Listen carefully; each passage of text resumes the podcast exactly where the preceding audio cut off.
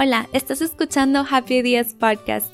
Mi nombre es Andrea y quiero que levantes la mano si uno de tus retos es pedir ayuda. Si una de las cosas más incómodas en tu vida es soltar el control y pensar en delegar. Si piensas que tu fortaleza la encuentras en hacer todo tú sola. Si levantaste la mano, entonces este episodio es para ti. Quiero confesarte que este es un episodio retador para mí, porque me voy a poner al lado de ti y vamos a aprender juntas.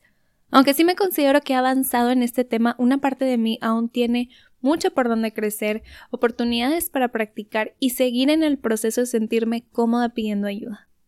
Vamos a ir poniendo las cosas en perspectiva. ¿Por qué nos cuesta tanto esto? ¿Por qué levantar la mano supone un reto o un motivo de vergüenza?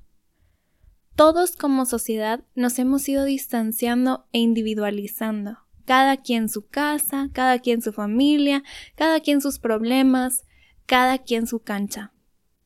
Te voy a contar lo que yo siento o pienso cuando considero que necesito ayuda.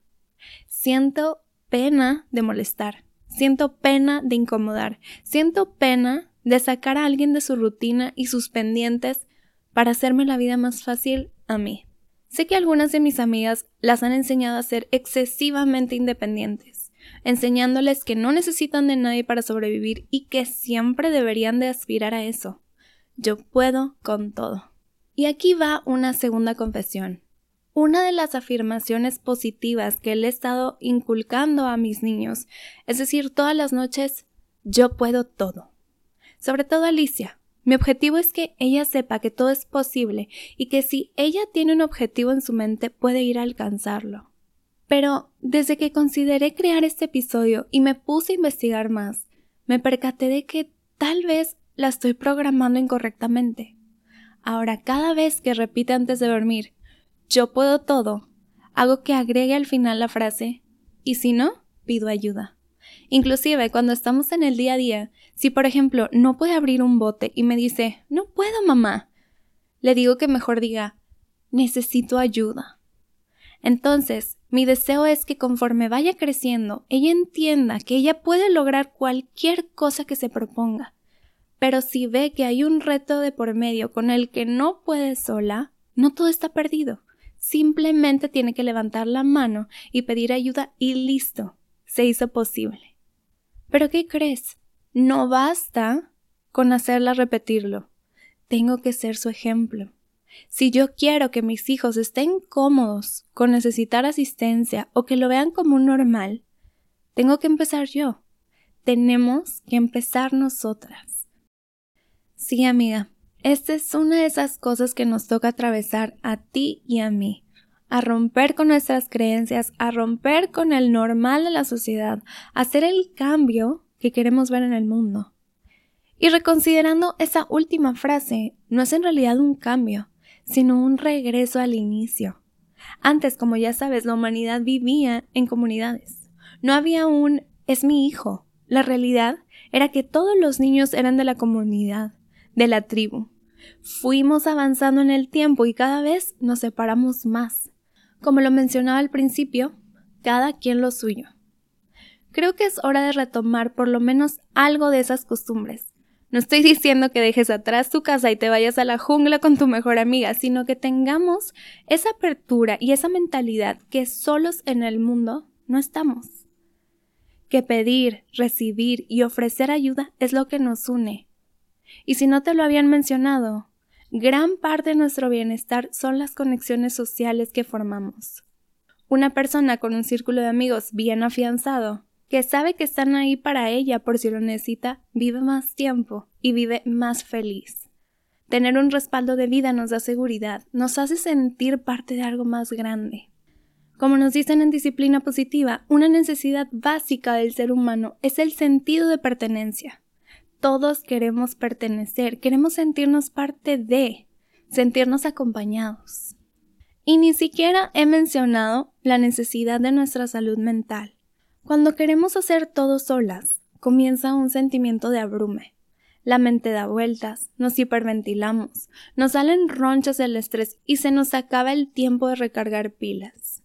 Cuando soltamos un poquito esta carga que nosotras mismas nos imponemos, nuestro cuerpo sana de distintas maneras. Tú bien sabes lo que físicamente se siente cuando te quitan un peso de encima. Tus hombros se relajan, tu mandíbula deja de estar tensa, tu corazón palpita de forma normal y saludable, duermes mejor y tu energía aumenta. Además, cuando dejas que otras personas se encarguen de al menos una cosa en tu lista, te da tiempo de cuidarte a ti. Tu felicidad debería de ser tu prioridad. Pero si no te das el tiempo, pues ¿cómo? Y si el simple hecho de pensar en ofrecerle un trueque de babysitting a una amiga para tú irte a hacer un masaje te da escalofríos, quédate escuchando que te compartiré estrategias para comenzar este proceso. Si pedir ayuda para ti te da algo de ansiedad, primero respira profundo. Todo va a estar bien. Te lo prometo que no te vas a desvivir en el intento.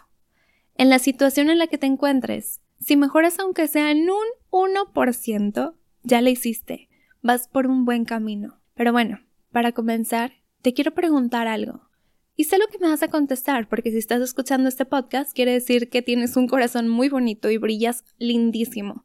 Es la gente a la que traigo. Son increíbles en su luz. Y esta es la pregunta. Cuando alguien te pide ayuda a ti, ¿te da gusto o te molesta? Está confirmado por evidencia que a los humanos nos caen mejor las personas que nos piden ayuda. ¿Por qué? Porque nos están confirmando que nos consideran capaces, que confían en nosotros, que saben que muy probablemente vas a decir que sí, porque eso proyectas, apertura. Entonces te invito a voltearlo.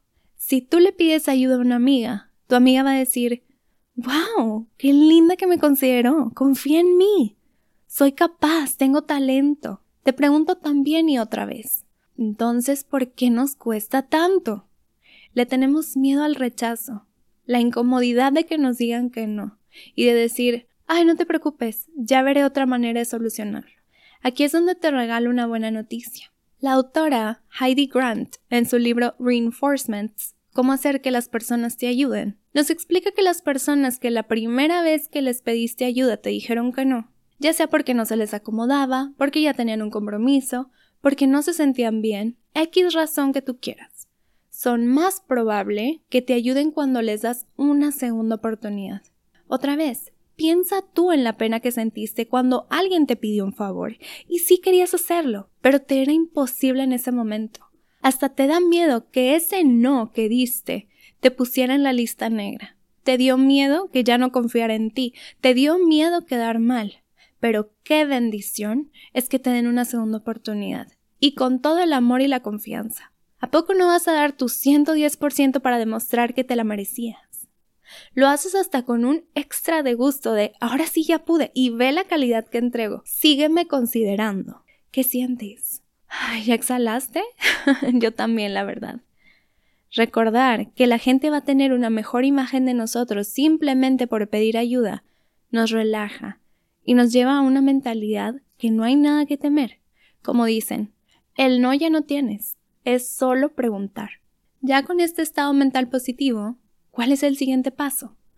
Vamos a aceptar que este es un proceso que muy probablemente nos va a costar y vamos a sentir incomodidad, que nos vamos a salir de nuestra zona de confort a una zona de crecimiento. Y eso no se siente tan padre. Es hasta que nos acostumbramos, es hasta que lo normalizamos, que lo comenzamos a sentir natural. Ahora lo que tenemos que hacer es saber a quién pedirle ayuda. Déjame contarte que esta habilidad la tuve que desarrollar a la fuerza en el momento que dejé de vivir en Monterrey.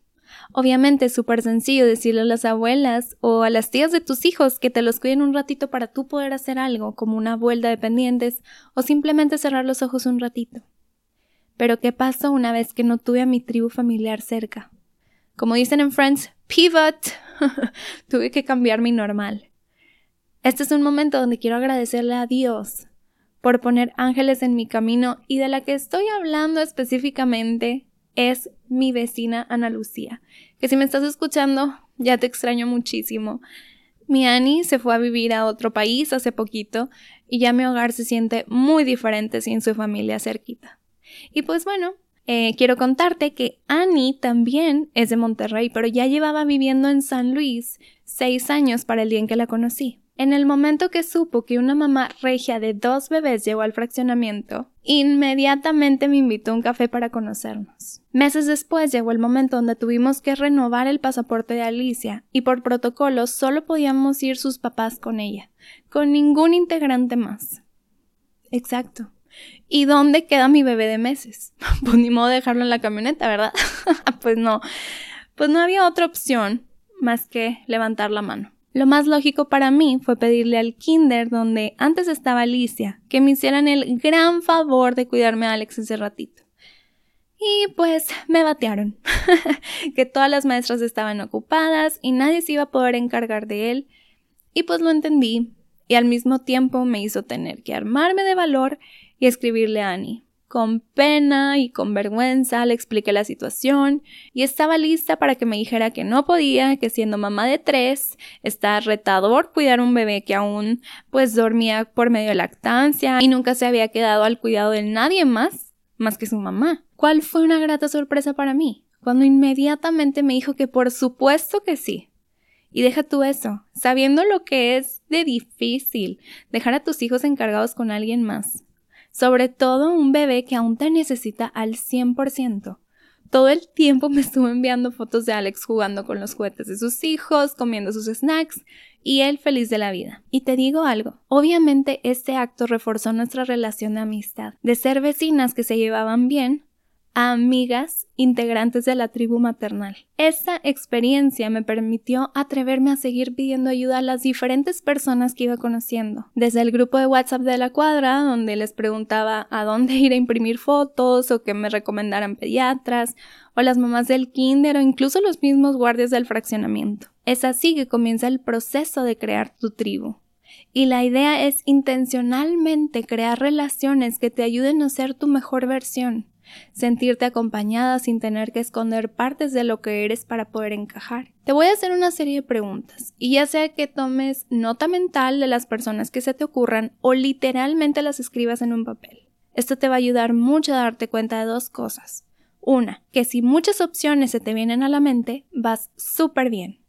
O dos, que si no se te ocurre nadie, es una alerta de que debes esforzarte para ir a buscarlas, por tu bien y también por el bien de tu familia. Muy bien, hablemos sobre el apoyo, refiriéndonos al emocional, la amistad, eh, esas con similitud de mentalidad y de valores, confianza, diversión y sabiduría. ¿Tienes personas en tu pasado o en tu presente con las que te gustaría pasar más tiempo? Piensa en alguien que está viviendo un estilo de vida similar al tuyo y que estaría muy padre convivir. Piensa en alguien que tenga la misma mentalidad que tú, que compartan pensamientos muy similares. Piensa en alguien que muy probablemente esté pasando por algo muy similar a ti y sea fácil contactarla para conectar. Piensa con quién te gustaría convivir y echarte el chal, o piensa en quién es esa persona a la que te encantaría invitar a un café pero nunca lo haces. Piensa en personas con cosas en común. Piensa en quién confías, tus secretos confidenciales. Piensa en quién tiene valores similares a los tuyos. Piensa en quién entiende tu sentido del humor y ya hace falta reírse juntas. Piensa en aquella persona de la que te gustaría aprender y pedirle consejos. Piensa en aquella persona de la que necesitas más ayuda. Ya que tienes tu lista de personas ubicada de esta manera, estas personas se convierten en lo que llamamos en marketing a tu top of mind, o eso que se te ocurre a la primera cuando los necesitas. Este paso es opcional, pero te lo recomiendo. Lo que sí es afianzar estas relaciones. A quienes de esta lista no frecuentas tanto pero quizá deberías. Es momento de enviarles un WhatsApp y armar algún plan. Tan fácil como ir a un café, una cena o pasar a dejarles una cajita de galletas solo porque sí. una vez que llega el momento en que necesitas ayuda, el mejor tip es ser directa, no dar muchas vueltas y dar el contexto completo. A veces lo primero que hacemos es preguntar sobre la disponibilidad de alguien en cierto momento. ¿Estás libre el miércoles en la tarde? ¿Esto qué produce? Que la persona que recibe el mensaje no sabe qué contestarte porque no sabe para qué la necesitas. Y es muy incómodo preguntar, ¿para qué? porque luego para cuando ya le digas tus razones, podrías llegar a pensar que se está excusando por no querer ayudarte. Te lo explico mejor. Si tú llegas y me preguntas si estoy libre el miércoles en la tarde, pues puedes dar libre disponibilidad quizá para recibir algún paquete en mi casa, pero no para salir. Puedo estar disponible para que me llames, pero no para recibirte. La disponibilidad es relativa, ya lo dijo Einstein. no te creas, pero tú me entiendes. ¿Qué pasa si mejor somos directas y damos el contexto completo? Por ejemplo, estoy batallando en terminar mi trabajo esta semana y tengo una entrega súper importante. ¿Podrías venir y cuidar a los niños por una hora el miércoles para poder ya terminarlo y enviarlo? O, ay, me estaba sintiendo muy sola. ¿Te parece que hagamos playdate y platicamos? Como te darás cuenta, primero comunicamos el asunto que nos tiene preocupadas o en un mal nivel de bienestar o lo que nos está complicando la vida y después comunicamos cómo nos pueden ayudar. ¿Qué pasa cuando hacemos esto de dar la información y contexto completo? Que la otra persona tiene opciones de cómo ayudarte. Digamos que no puede ir al playdate porque su hijo está enfermo, pero al saber que tú te estás sintiendo sola, lo más seguro es que te va a ofrecer platicar por videollamada por lo menos, o reagendar muy pronto, o pedir refuerzos para que alguien más cuide a su niño para acompañarte a ti. Dos cabezas piensan mejor que una. Entonces, tú contarle el por qué necesitas ayuda se vuelve parte de tu equipo en poder resolverlo. ¿Quién sabe? Tal vez tiene el contacto de una muy buena nani que está haciendo prácticas y no te cobra por ese servicio. Nunca sabes y como humana no puedes tener todas las respuestas. Es lo importante de alzar la voz. Ahora, ya que expusiste tu situación, tienes que permitir a la otra persona decirte que sí o decirte que no demostrarle que tiene toda la oportunidad de contestarte honestamente y no van a existir repercusiones en su relación. Esto quiere decir que no te vas a enojar si te rechaza. Es tu trabajo manejar esa respuesta emocional que te produce el ser rechazada. De la misma manera que es su trabajo, su respuesta emocional si se frustra o se enoja por tú haberle preguntado. ¿Qué quiere decir? Que no tiene nada de malo que tú preguntes por ayuda, siempre es válido. Si por alguna razón la otra persona se sintió frustrada, es su trabajo manejarlo y no tiene nada que ver contigo. Ahora, quiero recordarte que tú pedir ayuda a una amiga es como un cupón automático para que ella te pueda pedir ayuda a ti. Cuando tú pides ayuda, le estás dando permiso a la otra, le estás demostrando que está bien alzar la mano. Amiga, sin querer, comenzaste un movimiento. Aplausos para ti. Bien, nos toca hablar de la ayuda ya como servicio pagado. Muchas mujeres tenemos arraigada la creencia que tenemos que hacer todo nosotras, ¿verdad? Como lo estábamos platicando al principio, que debemos de poder con todo. Y este es el momento donde te voy a recordar que está bien pagar por ayuda. Si está en tu presupuesto, si puedes hacer alguna modificación en él para lograrlo. Quizás dejas de pedir un día por Uber Eats y mejor llevas al hijo a la ludoteca donde te los cuidan por 100 pesos la hora porque tú necesitas respirar te lo puedes dar, se vale. Mientras te asegures que tus chiquitos estarán bien cuidados con amor, tú tranquila. ¿Y sabes de qué es igual de importante hablar? De los límites. Déjame te paso un menú de tres tiempos, digo tips, de cómo puedes declinar o cómo puedes decir que no, con gracia, estilo y polvos de hadas. Empecemos con el sándwich del no. El pan de arriba es un sí, el jamón es un no y el pan de abajo es un sí. Ahí te va el ejemplo. Eso suena súper divertido. Ay, qué pena que no vamos a poder acompañarlos, pero estoy segura que se la van a pasar increíble. Por ahí va escondido el no entre puro positivismo, y no se escucha tan gacho el rechazo. Después tenemos el dulce hay para la otra, que es contestar que no para una cosa, pero sí para otra. No podemos ir a Navidad, pero sí a Año Nuevo. Comenzamos con un negativo y terminamos con un positivo, así como cuando preferimos la noticia mala primero para quedarnos con la buena. Y por último está el taco me echó la culpa. no sé quién pediría un taco de ese guisado, pero tú sígueme la corriente. por ejemplo, digamos que alguien le quiere dar una paleta a tu hijo y ya son las 6 de la tarde, entonces un taco me echó la culpa de la explicación de por qué no se la damos sería Ay, la verdad me da ansiedad el azúcar. Tengo esta regla de que todos tienen que estar acostados para las 7 o me vuelvo loca. Es como un no eres tú, soy yo. y para terminar por hoy, este tip te obligará a que hagas el primer contacto y te hará las cosas mucho más sencillas. Digamos que quieres tener tu tribu de ayuda y quieres que todas estén en el mismo canal con lo que acabas de aprender o reflexionar. ¿Qué te parece que le mandes este episodio a esas amigas y les pidas que lo escuchen y al final se pone la dinámica de comentarlo y discutirlo. De una manera va a ser tu invitación a armar ese grupo de confianza. Y si eres tú esa amiga que fue invitada a escuchar el episodio, hola, mucho gusto. Qué padrísimo que estés aquí. Quiere decir que eres una persona muy especial y proyectas pura buena vibra. Por eso te enviaron este episodio. Me encantaría que fueras mi amiga también, la verdad.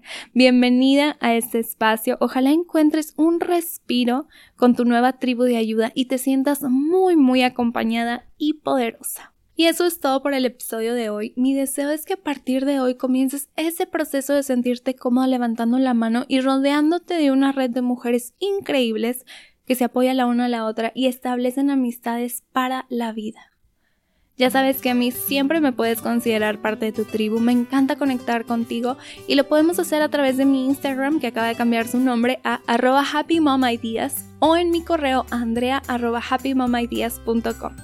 Si quieres aún más tips, amor y motivación, te espero en Happy Mail donde semanalmente recibes eso, además de regalitos, descuentos y beneficios exclusivos. Espero que tengas un muy hermoso día.